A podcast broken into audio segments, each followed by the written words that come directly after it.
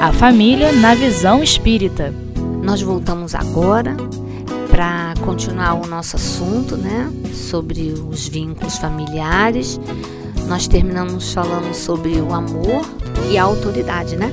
Falamos muito sobre o amor e agora vamos falar um pouquinho sobre a autoridade. Tema tão importante, né? Porque às vezes a gente entende errado o que vem a ser autoridade. A gente meio que confunde autoridade com autoritarismo. Uma coisa não tem nada a ver com a outra, pelo contrário, né? Bom, nós precisamos de autoridade em tudo na vida, tudo. Na nossa vida de relação enquanto criança, enquanto adulto, no trabalho, na família, em casa, inclusive no lar, né? A gente precisa de autoridade para organizar a nossa vida, para dirigir, montar, para que as coisas funcionem. Não é só na empresa que a gente trabalha, não, né? É, no livro Desafio chamado Família, Joamar Nazaré, ele nos traz é, um, uma frasezinha, uma definição de autoridade que é assim, ó. O lar, como agrupamento social, também necessita de autoridade, estabelecendo comando, administração, regras, sem os quais não seria possível a sua estabilidade e a sua condição.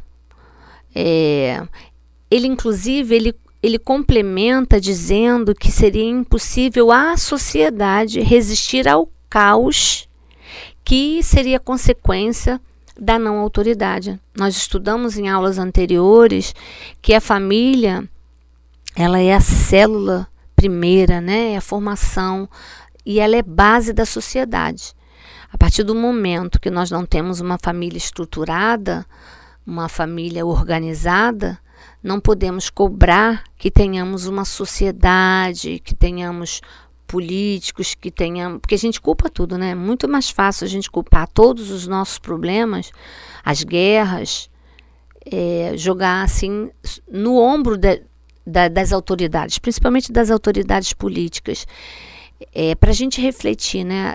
Até onde nós temos responsabilidade nisso ao formar a nossa família, ao dar para, para aqueles que estão sob a nossa responsabilidade a ideia do equilíbrio, da disciplina e da autoridade. Na família, cabe aos pais exercer o poder e a autoridade com o objetivo de ajudar, de orientar seus filhos no crescimento deles, né, enquanto espíritos, crescimento físico e crescimento espiritual também. Afinal de contas, esse foi um compromisso que nós assumimos na espiritualidade. A paternidade, ela é uma missão. Deus colocou, né, como falamos um pouco antes no primeiro segmento, as crianças sob nossa tutela, para que nós pudéssemos encaminhá-los no caminho do bem desde cedo prestar atenção, ver as suas tendências, estimular as boas, dar uma assim uma orientada naquelas que a gente perceber que ainda são é, ações equivocadas, não é? Então é importante compreender a diferença, né, de autoridade e autoritarismo. Nós fomos até o dicionário porque eu gosto muito de pegar também não só a definição espírita, mas com uma definição que a gente tem no dicionário, para que a gente até compare com a definição espírita. E olha o que, que diz: ó, a autoridade é a liderança necessária que exerce a função de harmonização e equilíbrio.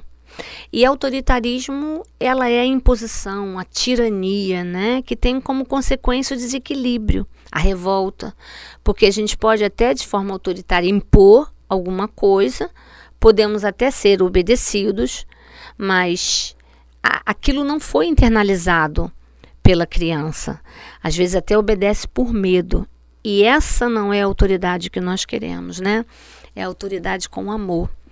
E a autoridade dos pais, ela não é, é exercida de forma absoluta, ela não é eterna. Ela vai diminuindo à medida que os filhos forem crescendo, né? E sendo capazes de assumir suas próprias responsabilidades, fazer suas próprias escolhas, tomar suas próprias decisões. A autoridade verdadeira, ela jamais se impõe pela violência. Ela é simplesmente um processo onde a gente orienta os nossos filhos e a, os ajuda a amadurecer. Não quer dizer que a gente vá abandonar nossos filhos quando crescerem, né? E, e, deixar como diz a popularidade, né? Deixar ao léu, não. A gente vai dar aquelas orientações, planta as sementinhas, rega com afetividade, que é o assunto de hoje também, e observa e vai vendo como vai crescendo. E às vezes essa plantinha volta e faz né, algumas perguntas e pede algumas orientações para gente, e a gente vai lá e dá. Né? Bom, agora nós vamos falar um pouquinho sobre liberdade. Fala-se tanto em ser livre, né? Jovem, então, adora. E aí eu tô falando jovem de todas as idades, tá? Porque tem pessoas que têm mais idade, mas maturidade não tem muito. Então, assim, jovens, independente da, da idade cronológica, idade mental, né? É, ele fala tanto em liberdade, faz parte até do aprendizado deles, né? Eles estão aprendendo. Mas o que é ser livre, né? É, é, eu pegar e fazer o que eu quero? Ué, eu não sou livre, eu não tenho livre-arbítrio? Todo mundo adora falar isso, né? Mas, é, ah, eu não gosto, eu vou sair e largar tudo que me aborrece. Será que é isso? Não. Em relação aos filhos, é deixar fazer o que eles querem, porque, poxa vida, ah, se eu não deixar fazer, hum, eu vou criar traumas na criança. A gente ouve tanto isso. Ele vai deixar de gostar de mim? Não, não vai deixar de gostar da gente. Pelo contrário, uma vez eu vi uma entrevista com jovens. É, e a entrevistadora perguntou o que, que os jovens gostariam que os pais fizessem. E eu fiquei pasma, mas muito alegre.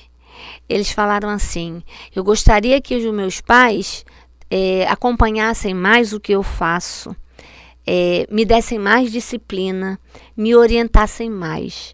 Então, às vezes, a gente pensa, ah, eles querem liberdade. Não, eles querem, nós também queremos, né? Nós também queremos escolher.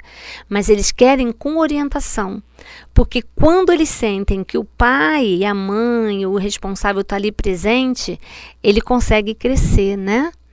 E vamos falar também um pouquinho de disciplina nesse tempinho que a gente ainda tem. Bom, é possível ter disciplina e liberdade? Porque parece que uma coisa não tem nada a ver com a outra, né? Bom, a disciplina, graças a Deus hoje em dia, né, com a ajuda do progresso das ciências, principalmente da pedagogia, que não é muito é, valorizada, mas que é tão importante. Hoje em dia ela tem um significado bem diferente do que tinha antigamente, que era submissão, mediante força bruta, né? Botava de castigo, palmatória, dava palmada. Hoje em dia nem pode, né? é, então, hoje em dia, graças a, ao progresso, tem a ver com a lei do progresso. É o progresso dos espíritos que estão renascendo na posição de filhos, na posição de pais, orientadores, professores, mas hoje em dia, disciplina é o estímulo e o apelo aos melhores sentimentos. E principalmente com a força do exemplo, né? Porque às vezes a gente ouve a criança falar assim: Ué, você está mandando eu fazer isso, mas você não faz, né? Então, quer dizer, Hoje em dia as crianças estão muito espertas. Então, disciplina é instrução, é ensino, educação, é observância das regras e das normas. Parece até que eu estou falando do livro dos espíritos, né? Não, isso está no dicionário. Está exatamente no dicionário. São as leis, são os conceitos dos homens caminhando através do progresso e é o que o progresso vai acarretar com as leis divinas, né? Então, os pais e mães são os responsáveis também pela disciplina dos filhos, ou seja, pela sua educação, pela sua orientação. Disciplinar os filhos é ser firme, mas com amor. Então é disciplina com amor, de forma ética e de forma moral. Né? É, nós podemos até concluir em termos de disciplina que nós não podemos abrir mão dela, porque é ela que vai orientar o ser humano no rumo da evolução. Ela é tão importante que a gente lembra sempre daquela passagem de Chico, quando pede orientação a Emmanuel, e Emmanuel fala, primeiro disciplina. Ele devia pensar assim, bom, o que será segundo, né? Deve ser alguma outra coisa, amor, disciplina. Aí terceiro, disciplina. E olha só como a disciplina é importante. Imagine se era importante para Chico Xavier, para nós então, né? E liberdade. O que, que é liberdade? É fazer o que eu quero? Não. Lá no dicionário, ó, não falei para vocês que eu gosto de trazer o exemplo do dicionário, diz assim, ó, direito de cada um agir segundo a própria determinação. Aí, olhando numa outra definição, essa é uma definição que se repetia muito nos dicionários. Tinha um complemento num dos, numa das definições.